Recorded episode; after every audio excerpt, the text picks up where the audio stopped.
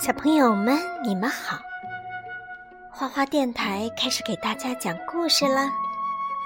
看来大家呀很喜欢果妈讲的小屁孩的故事呢。那今天呢，果妈就接着给大家讲小屁孩的下一个故事，好吗？万能修先生，小屁孩很兴奋。他刚买了一件母亲节礼物——布谷鸟闹钟，妈妈肯定会喜欢的。他说：“布谷，闹钟响了一声，已经一点了。”他把闹钟放进自行车筐里，然后飞快地往家骑。“别骑这么快！”小虫说，“慢点。”但小屁孩没有减速。他拐弯时正好撞上了邮差先生，布咕咕咕，闹钟叫了起来。这时，墨菲警官过来了。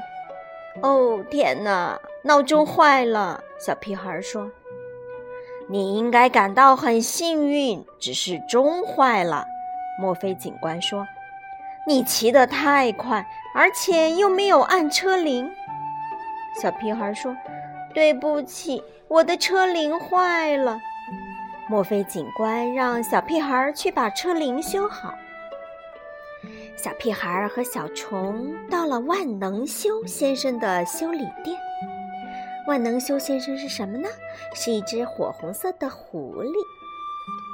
你能修好车铃和这个布布谷鸟闹钟吗？小屁孩问。当然能，万能修先生说。一小时后再来吧，你的车铃和闹钟会变得和新的一样。小屁孩和小虫离开了修理店，万能修先生开始工作了。他把车铃拆开，把闹钟也拆开。现在让我好好想想，他说。当小屁孩和小虫回来时，万能修先生已经把每个零件都装好了。哦，谢谢你，万能修先生。小屁孩说：“很高兴能帮上忙。”万能修先生回答。小屁孩已经等不及要把闹钟拿给他妈妈看了。他到了家，一按车铃，布谷布谷，车铃叫道。小屁孩非常吃惊，接着他把闹钟递给妈妈：“母亲节快乐！”他说：“叮铃叮铃，闹钟响了起来。”小屁孩非常吃惊，妈妈也感到很惊讶。这闹钟太有意思了，妈妈说。我从没听过布谷鸟闹钟会发出像自行车铃的声音，非常感谢你，小屁孩儿。小屁孩儿呢，他也很喜欢他的新车铃。忙忙碌碌镇再也找不出第二个这样的车铃了。他冲出去要向万能修先生道谢。当他拐到。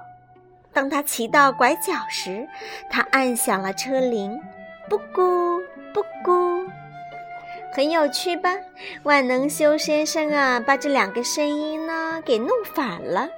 可偏巧呢，妈妈很喜欢发出自行车铃的布谷鸟闹钟，而小屁孩呢也觉得他的车铃实在是太酷了。好了。今天的故事就讲到这里，我们下次见。